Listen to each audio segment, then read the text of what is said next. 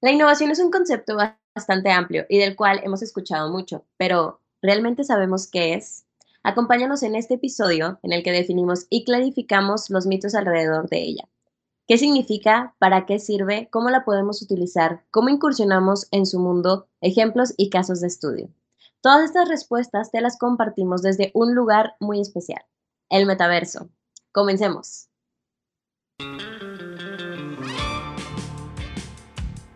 Se sabe que cuando vives en el mundo de diseño y tecnología, muchas veces puedes sentirte tilteado.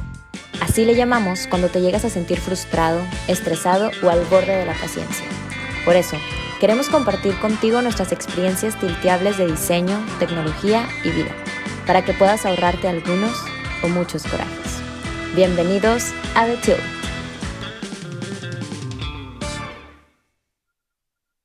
Bienvenidos a un episodio más de su podcast favorito de Tilt. El día de hoy estamos grabando esta edición desde el metaverso y estoy muy contenta porque me encuentro con dos personajes de la innovación muy importantes. Ellos son Mónica Quintero y Luis Mario Baeza. Bienvenidos, ¿cómo están? ¿Están listos para hablar de innovación desde el metaverso? ¿Cómo se sienten? Súper. Bien. ¿Bien? Sí. ¿Cómo han dado su semana? ¿Cómo están? Ha estado pues bastante atareada, afortunadamente. Ha habido mucho trabajo, muchos retos y que afrontar y, estamos muy contentos. Muchas gracias por la invitación. No sé, Moni, ¿cómo te ha ido esta semana? Siempre hay un espacio para The Tilt. Detengan el mundo, es claro que sí. sí. Literal, hicimos detener el mundo para tener esta, esta plática y la verdad es que estamos muy contentos de tenerlos por acá. Entonces, yo creo que ya es momento de empezar.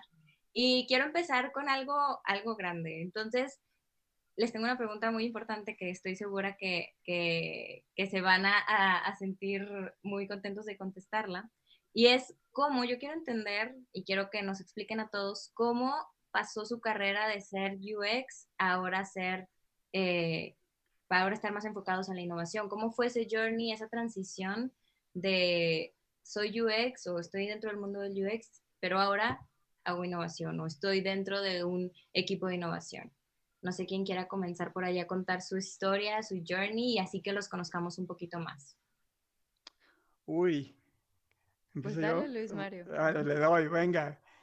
Pues bueno, es una pregunta muy bonita, realmente. Este, pues mira, en mi caso, eh, pues yo año como, como User Experience Architect, que era mi, digamos, mi rol anterior.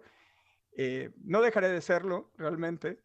Eh, pues bueno, ya de alguna forma estábamos involucrados con, estaba yo involucrado con la innovación en la medida que tienes que satisfacer las necesidades de los usuarios, ¿no? ofrecer soluciones y encontrar las mejores formas para satisfacer esas necesidades, ¿no? Eh, ahora bien, eh, lo que pasó en mi caso es que la, e, esos retos que iban saliendo, o sea, no, una, una experiencia se, empezó a, se empezaba a complicar, ¿no? Entonces, o ya no era el tema de la experiencia, era algo más amplio, ¿no? Y empecé a toparme en el, eh, con ese tipo de situaciones y me empecé a dar cuenta que, que, que, me tenía que enfrentar a problemas mucho más complejos, ¿no? Que ya no solo era, solo se necesitaba diseño de experiencia, o experiencia de usuario, sino que tenía ya que conocer de otras cosas, otros temas, convivir con personas con otras habilidades, no solo, no solo convivir, sino compartir conocimiento y acordar, ¿no? Y, y, lo, lo, que, y así fue sucediendo. Entonces, pues cuando me di cuenta, pues ya tenía que aprender ciertas formas de trabajo, o sea, otras formas de trabajo que donde pudiéramos convivir diferentes habilidades en, en una sola sala acordar, conversar, hablar del mismo tema para ofrecer estas soluciones, ¿no? Y entonces, pero resulta ser que en ese trayecto, pues la experiencia de usuario seguía andando, nada más que era una parte de ese todo, ¿no? Que, que, que impulsaba las soluciones, ¿no? Que, que para, para, generar una solución más compleja, una solución más compleja para un problema más complejo, ¿no? Y entonces, digamos que fue, yo lo veo, bueno, a, a mí me gusta verlo así, que es como, fue como una consecuencia, ¿no? No dejé de ser, no dejé de, no dejé la experiencia de usuario, sino que digamos que fui a un escenario más grande donde podía seguir aprovechando la experiencia de usuario en conjunto con otras habilidades. No sé, Moni, ¿cómo te, a ti cómo te fue en ese, en ese viaje? ¿no? Pues sí, a mí la vida me ha llevado por cosas sorprendentes, ¿no? empecé eh, también una carrera en todo lo que es digital y eh, luego estuve hasta en la parte editorial, regresé realmente a, todo esto que es lo que más me gusta, que es este, eh, la experiencia de usuario que he llevado por muchísimos años, ¿no? Y, pues bueno, cada vez empiezas a entrar en problemas más complejos que requieren prepararte más, ¿no? empieza a haber este, pues, cosas difíciles que resolver. Y, fue así como, pues me uní a un equipo de tres personas y así como Cobra Kai tuve que entrenar, practicar, hacerme máster de los métodos de innovación, este, y practicar y practicar hasta que, hasta que pues bueno, dominas, dominas la disciplina y dominas los métodos eh, de una manera pues con mayor experiencia, ¿no? Y, así me fui metiendo la innovación, ¿no? A este, a este camino, ¿no? No, no es, es como espontáneo, pero a la misma vez no tan improvisado porque te vas preparando, ¿no? Tienes que estudiar, estudiar y practicar muchísimo. Claro, claro, me suena que fue como, no, no, tal vez no algo lineal, pero caminos que se encontraron y que luego ya siguieron caminando, este, juntos eh, tanto todo, todo su background que tienen ambos, más aparte su mundo de la innovación y como lo dijo Luis Mario, este, cómo, cómo te das cuenta de esa necesidad y cómo te das cuenta de que hay problemas más complejos, entonces, este, pues hay que meterle tal vez otro, otro conocimiento ante un problema más complejo, ver de qué manera puedes, puedes llegar a, ello y resolverlo y de una manera más colaborativa, este, pues llegar a una solución, ¿no? Soluciones complejas para problemas más complejos. Así lo dijiste, ¿verdad, Luis? Sí, creo que más acertado sería soluciones a problemas complejos, pero sí, va para allá. Pero la solución no es sencilla, o sea, es una solución que requiere más elementos de los que tú tienes. Necesitas ayuda de más personas, más habilidades. Más habilidad, ajá, más, eh, ¿cómo se llama? Más diverso tal vez el grupo, no solamente trabajar con diseñadores, sino ya este, moviéndote a este ámbito ya trabajabas con otro tipo de perfiles que, que pues enriquecían, eh, enriquecen eh, la situación. Es un equipo multidisciplinario y con el que participas y en el que pones en el centro todas tus habilidades para, para guiar el, el equipo hacia tener un proyecto de innovación, ¿no? Ok. Sí. Qué, qué, padre. Muchas gracias por compartir su historia, por compartir un, poco de su background y, todo. Y ahora sí me quiero ir a una pregunta así directa y creo que, que para los dos va a ser sencilla. Y es, ¿qué es la innovación para ustedes? Este, muchas veces, tal vez la, la, el concepto de innovación se puede entender como algo muy complejo o algo muy grande, pero por ejemplo, les comparto mi, mi concepto de innovación es a hacer de una manera distinta eh, algo que tal vez es muy común o cotidiano. ¿Cómo puedo hacer de manera distinta o cómo puedo vivir una experiencia distinta al momento de ir al súper o al momento de eh, ponerme los zapatos o algo así? Eso para mí es innovación. ¿De qué manera puedo hacer diferente algo muy, muy cotidiano? Pero quiero saber cuál es su definición de innovación. Ok, bueno, eh, yo lo asimilo, realmente lo que dices es cierto y añadiría, añadiría una parte, que, es como yo asimilo la innovación, ¿no? Realmente es como, como les mencionaba, es como afrontar problemas complejos, resolverlos, pero con soluciones, y aquí viene la parte que a mí más me gusta. Que estas soluciones tienen elementos conocidos pero aplicados en contextos diferentes. Es decir, siempre con Moni hablamos del tema de, pues bueno, el típico es el del iPod, ¿no? De la rueda, ¿no? Que realmente las ruedas ya existían para cambiar los canales, ¿no? Y las estaciones, pero aquí lo que hicieron era poder controlar un dispositivo, ¿no? O hablábamos del trapeador, ¿no? Que esa es la típica, ¿no? El, el principio del trapeador que le cambias el, digamos, el trapo pues el principio anterior conocido era la rasuradora, ¿no? Y entonces lo aplicaron en un contexto diferente, que es un trapeador. Y fue un hit, ¿no?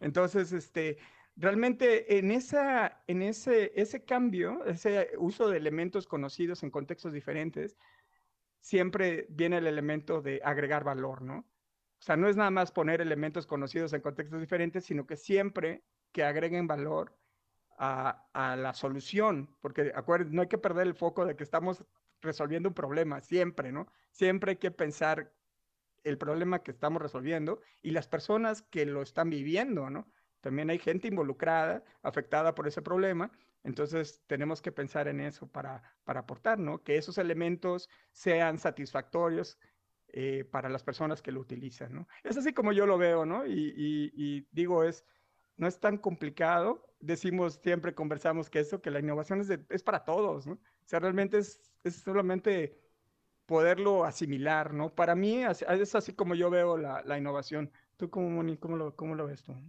Sí, pues creemos que la innovación es solamente para gente como Steve Jobs, ¿no? solamente él podría ser innovador, pero no, no, este, digamos que es usar toda tu creatividad en resolver problemas de negocio y de la sociedad y de, de tu vida diaria eh, de una manera diferente, única y especial, ¿no?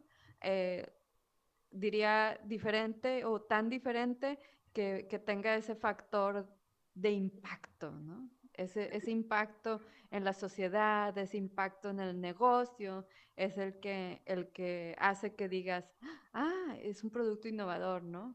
Crea, crea esa chispa de diferenciador y, y, genera un cambio en la sociedad, ¿no?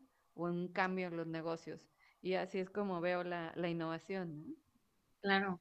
Qué bonito, me, me gusta cómo, cómo, sus dos perspectivas y sus dos definiciones, la de Luis Mario, que es, me, me, encanta eso de cómo, cómo una solución que tal vez sirve en un contexto, ¿qué pasa si la saco de ese contexto y la aplico en otro? Eso se me hace que, que está increíble.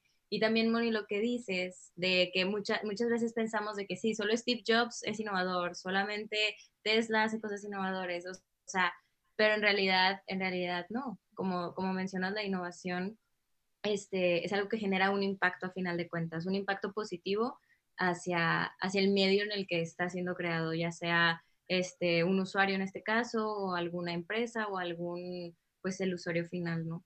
Entonces creo que estas dos definiciones se, complementan bastante bien. Muchas gracias por, por compartirlas.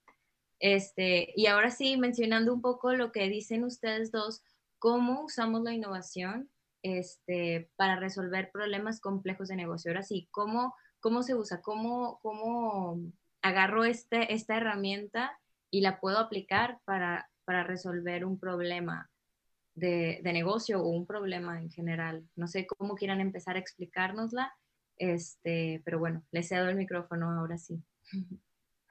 Ok, pues justamente, eh, digo, como, como yo lo veo, es que justamente es como tú lo mencionas, ¿no? Es, la palabra problema está, es el eje central de todo, ¿no?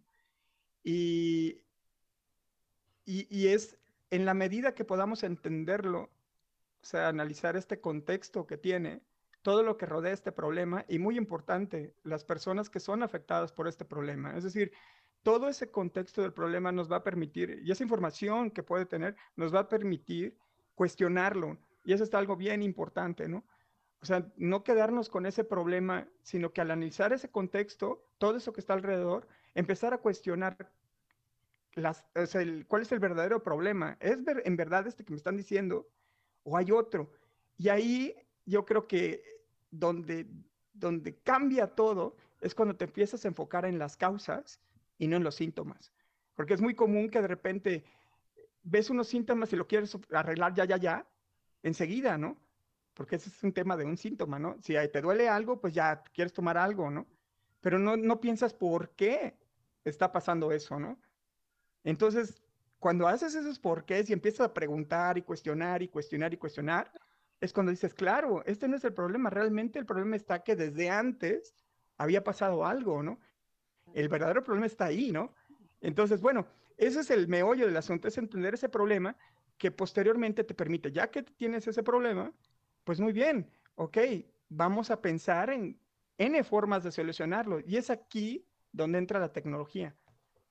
Que cuando vienes, que cuando vienes a, temas de tecnología avanzada como inteligencia artificial, como, como realidad extendida, como cloud, ¿sí? Temas de la nube, ¿sí? Entender esas posibilidades de la tecnología te permite tener de ese cúmulo de opciones enorme, aparte de otras que no, tienen, que no son tecnológicas, ¿no? O sea, las sumas, todo eso, ese cúmulo de opciones solo enorme para poder resolver el problema.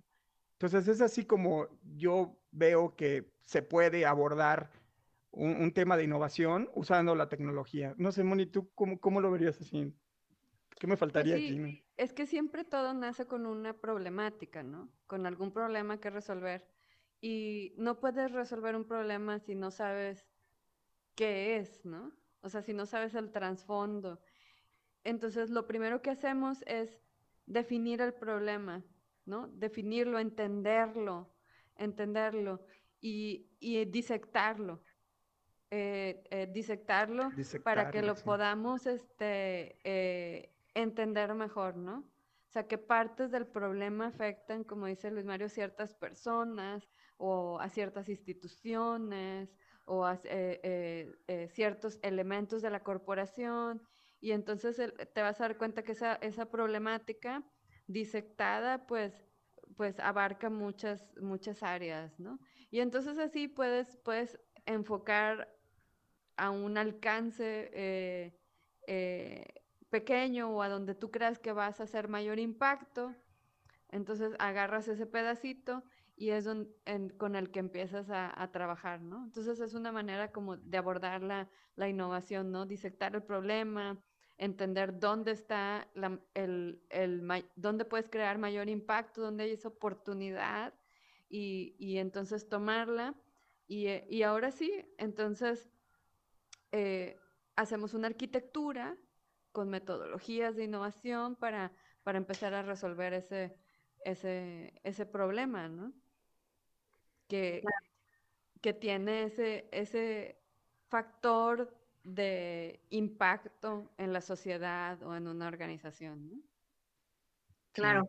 Y me, me, gusta mucho lo, lo, que dicen de cómo, o sea, cómo, cómo, cuestionas. Creo que es una habilidad bien importante que y bueno, y ustedes me, dirán tal vez, que debe tener este, tanto diseñador también como, como una persona que, se dedique a la innovación, que sería el cuestionar, ¿no? Porque si no cuestionas luego cómo llegas al problema real. Tal vez si, si no cuestionaste lo suficiente, llegas, sí llegas a una solución, pero tal vez no causa el impacto esperado. Entonces, creo que de aquí resaltaría mucho la, la importancia de cuestionar, de disectar, como dices, Moni, para, para pues realmente encontrar la problemática o la causa que es el meollo del asunto y que realmente va a hacer que al resolverlo el impacto tenga el alcance y que resuelva eh, los problemas esperados o hasta más, porque muchas veces cuando encuentras la, la, causa que realmente está haciendo que algo no esté funcionando,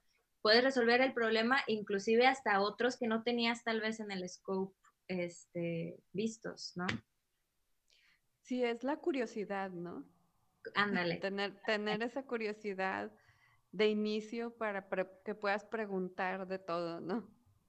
Sí, sí, creo que es, es, una característica y una aptitud que es bien importante. Digo, hay personas que la tienen eh, natamente, pero los que no, este, pues también desarrollarla, desarrollar esa hambre de curiosidad, esa hambre de cuestionar y de no, no tenerle miedo a preguntar, oye, ¿por qué? ¿Por qué? ¿Por qué? ¿Por qué? Por todos lados. Que a veces da mucho miedo. A mí, a lo personal, a veces todavía me cuesta un poco de trabajo este, cuestionar, sobre todo en equipos que tal vez estoy con gente mayor o, o, o muy diversa a mí, que tal vez no conozco mucho. A veces ese es el paso que, que se dificulta un poco y tal vez más personas se, se puedan sentir identificadas con, con ello. Realmente este cuestionar se vuelve en una disciplina, o ah. sea, e, estar cuestionando, porque muchas veces no, o sea, no sé, en la misma, o sea, en la, en la misma formación no te invitan a estar a cuestionar lo que haces, ¿no? Está como prohibido, ¿no? Cuestionar, ¿no? Entonces, cuando dices, bueno, lo que tenemos que hacer es cuestionar constantemente, entonces lo que haces es proponerte, cuestionar, cuestionar y cuestionar, Y bueno, una vez que llegas, a, o sea, que, que, lo haces muchas veces, ya tienes práctica en ese cuestionamiento y refinas, ¿no? Tu, Sí. tu refinas tu cuestionamiento, ¿no? Ya, ya haces, digamos que replanteas problemas de una forma, de una forma como más puntual, ¿no? Y, y Sí. eso en tema de práctica, perdón, adelante, sí. Es, es como tienes que tener ese encanto para sacar la pregunta. Es un arte, Este, ¿no? Sí. Sí, es un arte.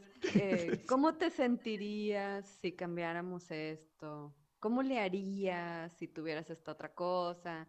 Este, ¿cómo te fue en la última experiencia que hiciste esto? O sea, es este, es como sacar esa información de una manera muy, muy, este, pues que, que no se note que estás cuestionando todo, ¿no?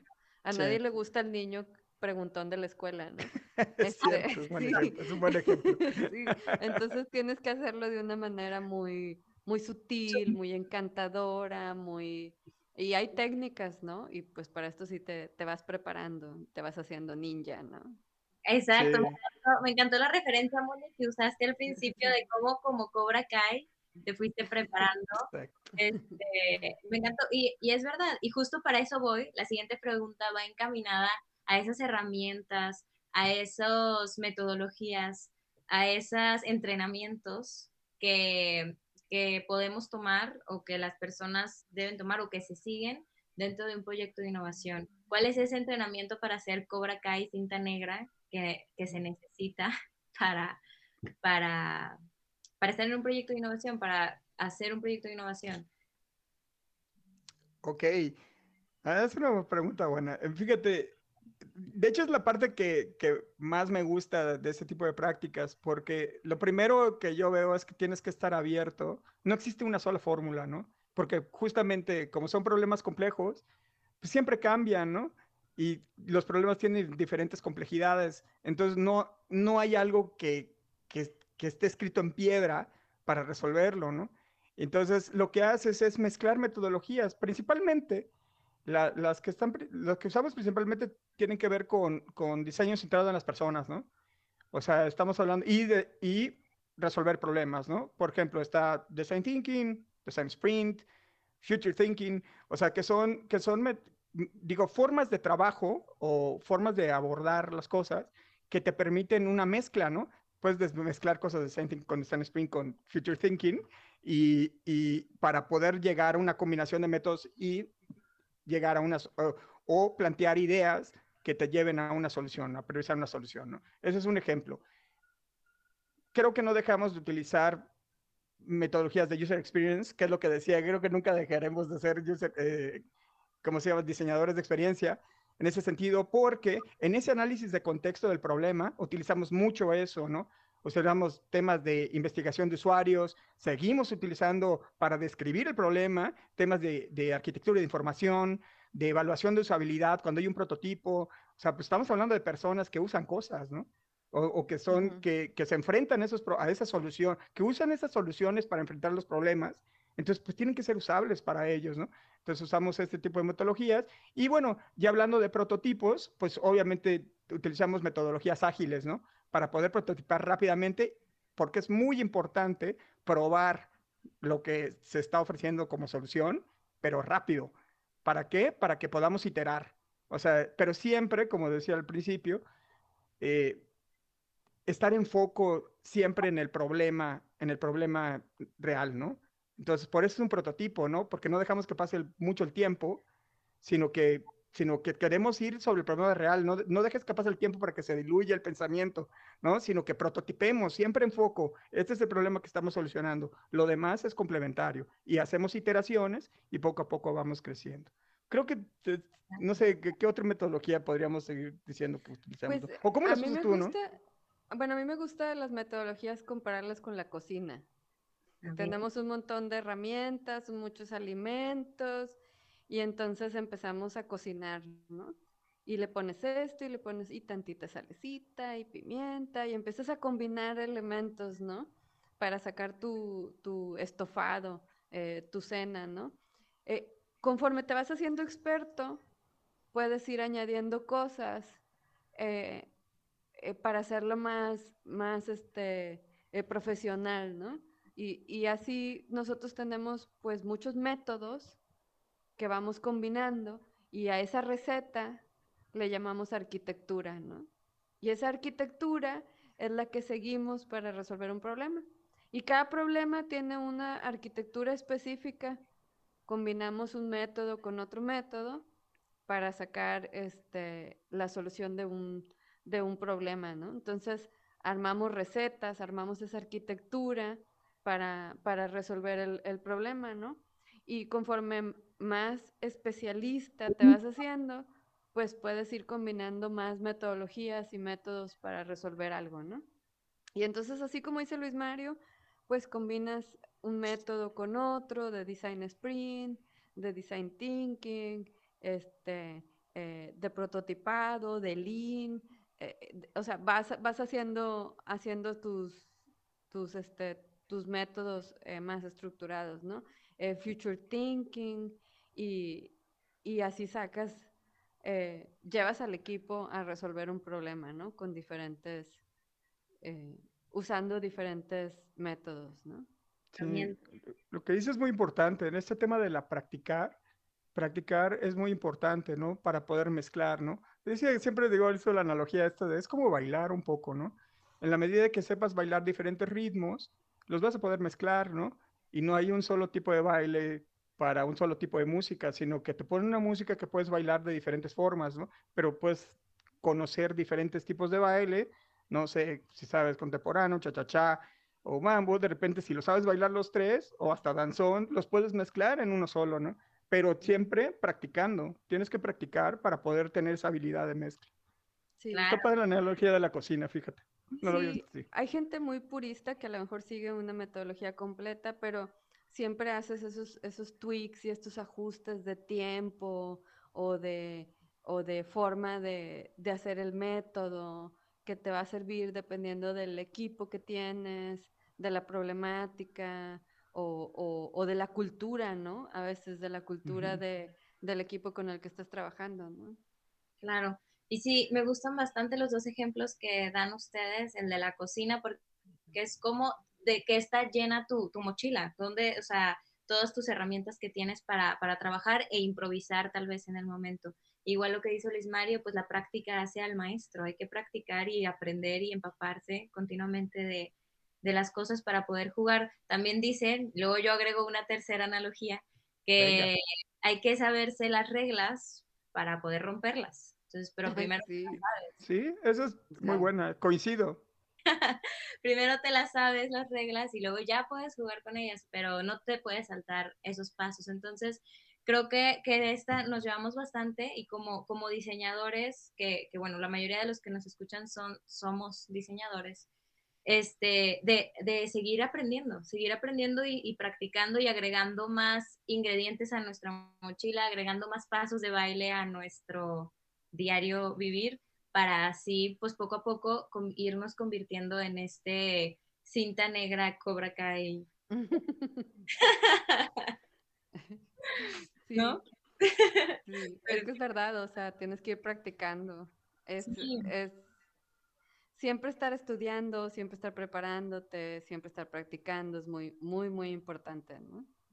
Claro, ¿no? Y ahorita con lo que mencionan de, diversas metodologías que, dicen, estoy seguro que más de, una persona que nos esté escuchando, pues seguramente ya googleó esa, esa, esa metodología o esa tecnología que pues es, el camino para empezar, ¿no? O sea, ese es el camino para empezar y ya después lo que les llame más la atención a cada uno, pues ya seguirán su camino, pero pues de aquí lo importante es que, lo hayan escuchado, que lo hayan aprendido, ¿no? Este, súper. Oigan, pues vamos acercándonos ya al final, ya platicamos sobre, sobre qué es innovación para ustedes, de cómo se utiliza para resolver problemas complejos, de las metodologías que se usan. Y ahora me gustaría que nos compartieran algún ejemplo o algún, alguna, algún, alguna vivencia o algún caso de estudio que ustedes hayan tenido recientemente sobre, sobre esto, sobre cómo se, se aplicó la innovación en, en, un, en un proyecto, en un, eh, algo que hayan leído, algo que hayan experimentado, este, que nos quieran compartir con nosotros. Adelante, Bonnie. Bueno, pues uno de los que hemos estado viendo últimamente es eh, estudios relacionados con la forma en que vivimos actualmente y los cambios que se han hecho a partir de, por ejemplo, la pandemia, ¿no? Y, todos estamos ahora viviendo en la casa y cambiando eh, muchas, muchas de nuestras formas del día a día, ¿no? Y con eso, pues también cambia nuestra casa. Entonces, hemos estado viviendo y pensando en cómo es la casa del futuro, ¿no? Eh, eso nos ha llevado a, pues, a realizar eh, eh, diferentes eh, journeys y diferentes este, eh, caminos, necesidades que tiene una persona en su casa para poder imaginarnos la casa del futuro y estar interconectados, ¿no? Un refrigerador que nos diga, te hace falta huevos y leche, los pido desde ahorita y pues bueno, ¿cómo te conectas con eso, no? Este, un robot que, que te está ayudando pues a, a, barrer, ¿no? y cosas que ya existen, pero cómo interconectamos todo eso para nuestras, nuestras labores en nuestro día a día en la casa, ¿no? Un espejo que nos, que nos recuerda las noticias de la mañana, nos da el clima, este, y, y cómo, pues bueno, en esta, en esta casa interconectada, pues podemos reconocer a la persona que está afuera tocando con face recognition, a lo mejor abrir si sabes que es alguien de, de la casa y, y, un montón de cosas así que, que estamos viendo, ¿no? Eh, imaginándonos sobre esta casa del, del futuro, ¿no? Y, y, pues es padrísimo, ¿no? Porque estás, estás este, prototipando, ideando eh, eh, cómo es que te lo imaginas para tener oportunidades de negocio, ¿no?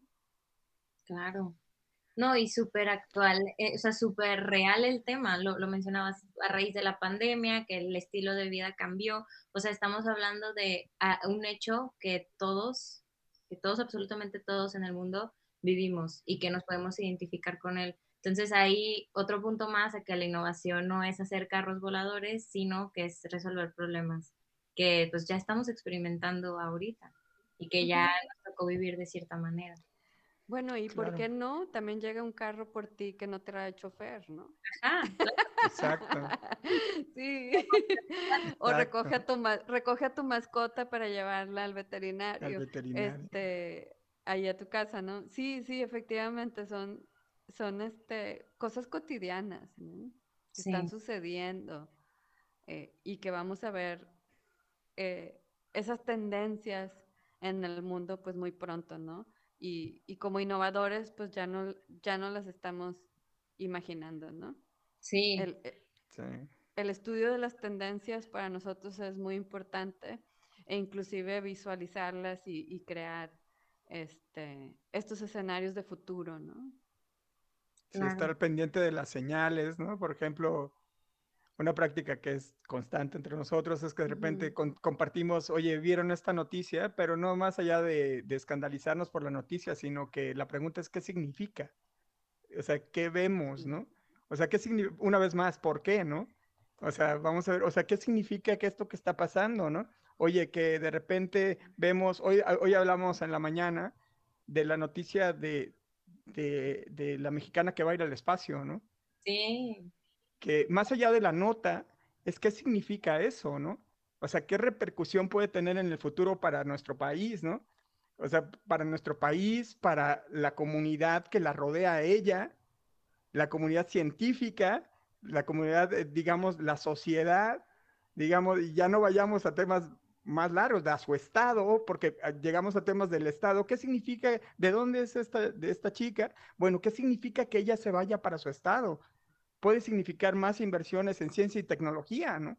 Sí. Y eso significará, pues, más hallazgos, o sea, más investigación, o sea, mejoras en el futuro de, de una nación. Entonces, ese, ese, ese, así es como abordamos las señales, que, bueno, las tendencias o las señales, ¿no? Sí. Siempre estamos tratando de identificar señales de, oye, ¿qué significa esta nota? ¿Qué significa, no? Que de repente que te dicen, oye, ¿ya vieron que hay un robot que ahora te hace las compras? Oye, ok, ¿Qué significa, eso? ¿Qué significa eso? No es, no es, nos van a invadir los robots, no. O sea, ¿qué significa? Es decir, si ya hay uno, ¿qué, qué va a pasar? O sea, ya habrá más y qué oportunidades puede haber, cómo los seres humanos nos podemos transformar con esas señales, ¿no? En el futuro, ¿no? Y, eso que platica Luis Mario es parte de, de, de los métodos de future thinking, ¿no? De, de, ese pensamiento del futuro, ¿no? Cómo encontramos señales y drivers, eh, pues que nos llevan a un escenario del, del futuro, ¿no? Que nos permite imaginarnos eh, cómo va a ser ese futuro y qué repercusiones de negocio va a haber, ¿no? Oye, esos niños en China que están, que están viviendo como si estuvieran en Marte, ¿no? Exacto. ¿Qué significa eso? ¿Qué significa, no? Sí. ¿Qué significa eh, eso para los negocios, ¿no? Para, para el futuro. Sí, no sé, por ejemplo, otra nota que, que, en algún momento fue un boom, que es un ejemplo de señal, es como cuando empiezas a sembrar transgénicos, ¿no? Que bueno, está dividida las opiniones, ¿no? Pero la pregunta era qué significaba. Claro que tenía una afectación en, en el ecosistema, ¿no? Porque estás alterando el ecosistema, sí, pero por otra parte es una, es una forma de generar alimentación mucho más rápido, ¿no? Entonces conversar sobre eso es muy, muy, es edificante realmente, o sea, es muy interesante, alimenta mucho estar viendo señales, estar al pendiente de lo que pasa y estar visualizando, como dice Moni, este tema de, de qué puede pasar, ¿no? Y qué oportunidad, como, y, esa es muy buena, qué oportunidad de negocio puede haber hacia el futuro con esta señal que está pasando, ¿no? Que, nos, está, que nos está diciendo, ¿no? Están vendiendo hamburguesas. ¿no? Sí, están vendiendo hamburguesas que no son hamburguesas, o sea, que no tienen que no carne son hamburguesas. De, sí, que no son hamburguesas, ¿no? Eh, que, que no es carne. No es carne de res, por ejemplo. De res, digámoslo así, ¿no? Y pues bueno, empiezas a ver, bueno, qué, qué, qué trasfondo hay detrás de, ese, de ese tipo de, de cosas. Y me encantó el mindset, me encantó el mindset de, porque, porque no en cualquier grupo, círculo, la, la respuesta después de decir una noticia sería, ¿y eso qué significa? ¿Y cuál es el trasfondo de eso? ¿Y a dónde nos va a llevar eso? Si no sería, ah, ok, sí, de que no, el mundo ya está muy loco, o algo así, y se acabaría la conversación tal vez. Este, ajá. pero qué padre que, que, que, nos compartan eso, que tal eh, que en el día a día, que porque creo que lo mencionaste, ¿no, Luis? Que tal vez así abrieron su junta, su daily, con noticias, y, y luego de que, pues, eso qué significa y que se genere una conversación a raíz de eso, está, es, es un mindset muy, muy, muy padre. Sí, es, como una vez más, ¿no? ¿no? No sucedió de la noche a la mañana. O sea, aprendes a ver, a identificar señales, porque lo aprendes, ¿no? Aprendes a identificar señales, una vez que lo aprendes, lo practicas, ¿no? Es decir, empiezas a ver tus, las noticias del día, ya no las ves como notas, me voy a informar. Es decir, voy a buscar señales, o sea, ¿qué, qué significa todo eso que está pasando, ¿no?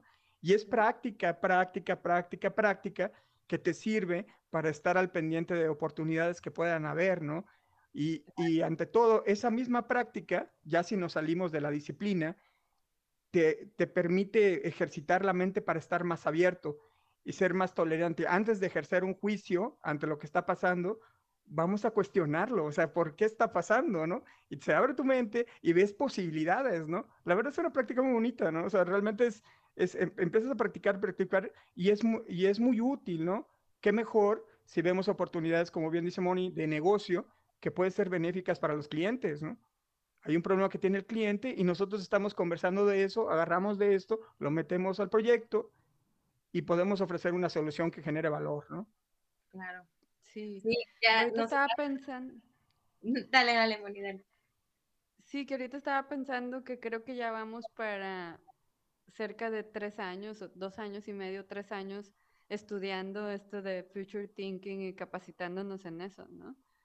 Entonces, como dice Luis Mario, no, ha sido de un día para otro, sino llevamos un caminito de formación para que para ver esas señales, ¿no? Claro. Está, está, está increíble eh, ese mindset y, y, esa metodología. Estoy segura que, que, ya más de una persona lo está googleando ahorita mismo. Y, y qué padre que, que, ustedes ya llevan tiempo en eso y nos puedan compartir un poquito de, de, eso y cómo, porque estoy segura que más de uno lo va a aplicar. Tal vez yo mañana al ver una noticia en lugar de, de solo leerla o informarme, tal vez me voy a preguntar de qué, ah, ¿por qué estará pasando esto? y por qué y a dónde nos va a llevar, esto qué señala o así. Entonces, este, muchas gracias por, por compartirlo. Y, y, también creo que otro ejemplo vivo de, de cómo la innovación se usa en, en la vida y en, en, en, el trabajo es precisamente este podcast que está siendo grabado desde, el metaverso. Ustedes dos están ahí dentro. Yo no, yo no pude estar ahí, pero, pero ustedes dos están ahí dentro. Y tengo entendido que también llevan juntas y proyectos eh, donde son en el metaverso, ¿no? Sí, Sí, eh, casualmente nuestras juntas diarias las llevamos así para habituarnos a, a habituarnos a, a, a, ahora sí que a esta experiencia de interacción. Y no tardas, ¿eh? No tardas en adaptarte, la verte, no, no tardas mucho en adaptarte. Y y también hemos empezado a hacer prácticas, ¿no? por ejemplo, cómo hacer ejercicios de estos de ideación, ejercicios de ideación, de, cuestionamiento de problemas, etcétera. Hemos empezado ya a realizar este tipo de prácticas, ¿no? Para ver cómo funcionan, cómo interactuar, como es un nuevo ambiente para muchas personas, eh, cómo la gente se siente bien en ese ambiente para poder aportar, ¿no? O sea, no, no, no toda la gente, pues, somos seres humanos, ¿no? no todos nos adaptamos rapidísimo y decimos, ok, ya estoy cómodo, bueno, ahora sí voy a aportar mis ideas. No, no, entonces es un día a la vez, poco a poco, empezando con nosotros, ver cómo reaccionamos, que una vez más, cuáles son las posibilidades de la tecnología, ¿no? Entonces, ¿qué posibilidades nos, nos da esto, no? Decíamos, oye, estábamos pensando, oye, ¿sabes qué? Pues no puedo, no puedo, ah, bueno, hasta ahorita, este momento puedo cruzar mis dedos, pero no puedo hacer los brazos así porque tengo que hacerlos lentamente. Y eso nos lleva a conocimientos una vez más. ¿Por qué pasa esto? Y hemos hablado con expertos de inteligencia artificial que nos dicen hay un término de latencia, que es latencia lo que te permite, el término latencia es un tema de, de, de, de, realidad extendida, que te permite ver mis, o sea, así como yo lo estoy movi moviendo mi mano, ¿sí? Sacrifica la calidad de la imagen por la latencia, es decir, que lo que, el, que se vea casi real, ¿no? Entonces decimos, ah, ok, ya entiendo por qué no se puede. Ok, esa es la posibilidad de la tecnología. ¿Qué puedo hacer yo con el rango de cosas que tengo, no? Entonces, sí, es, como... sí es, es, increíble porque te puedes ir a cambiar de ropa. Ah, ahorita me... te puedes ir a cambiar de ropa y regresar con otra, Ay, con no, otra blusa. Esto está padrísimo. O puedes cambiar el cuadro que está allá. Y hace poquito descubrimos que podías chocar las manos, ¿verdad? Sí. A ver, intente. ¡Eh!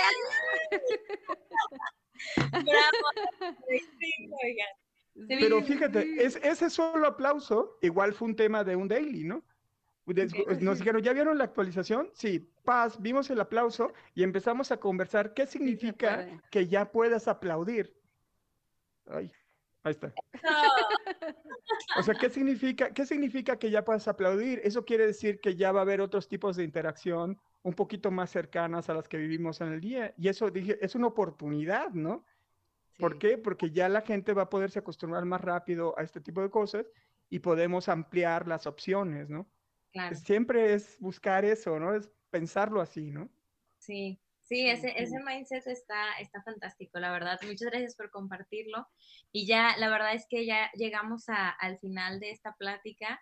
Ya pasaron varios minutos este, platicando de aquí, que estoy segura que, que yo los disfruté mucho. Nuestros, este, las personas que nos están escuchando los, lo han disfrutado mucho y espero que ustedes lo hayan disfrutado bastante. Este, muchísimas gracias por compartir su tiempo, primero, este, su conocimiento y sus experiencias con nosotros. Este, esperamos que próximamente estén de nuevo por acá, tal vez de hablar, hablar de otro tema, hablar más a fondo de Future Thinking, ¿por qué no? Y, y pues nada, agradecerles todo. Este, y, y, listo, esperamos verlos por acá pronto. Pues yo también disfruté mucho. Ay. Muchas gracias. Yo también, muchísimas gracias por la invitación y, y que padre, estuvo muy, me sentí muy cómodo, estuvo genial la conversación. Muchas gracias. Éxito a The Tilt. gracias muchísimas gracias. Y antes de que nos vayamos, también ustedes que nos están escuchando o viendo eh, desde su casa, eh, no se olviden de darnos like, follow, suscribirse al canal de YouTube para, para que así la comunidad siga creciendo y el conocimiento siga expandiéndose este, más allá de, de, de nosotros, de nuestro equipo, sino que llegue a nuestros amigos y familiares.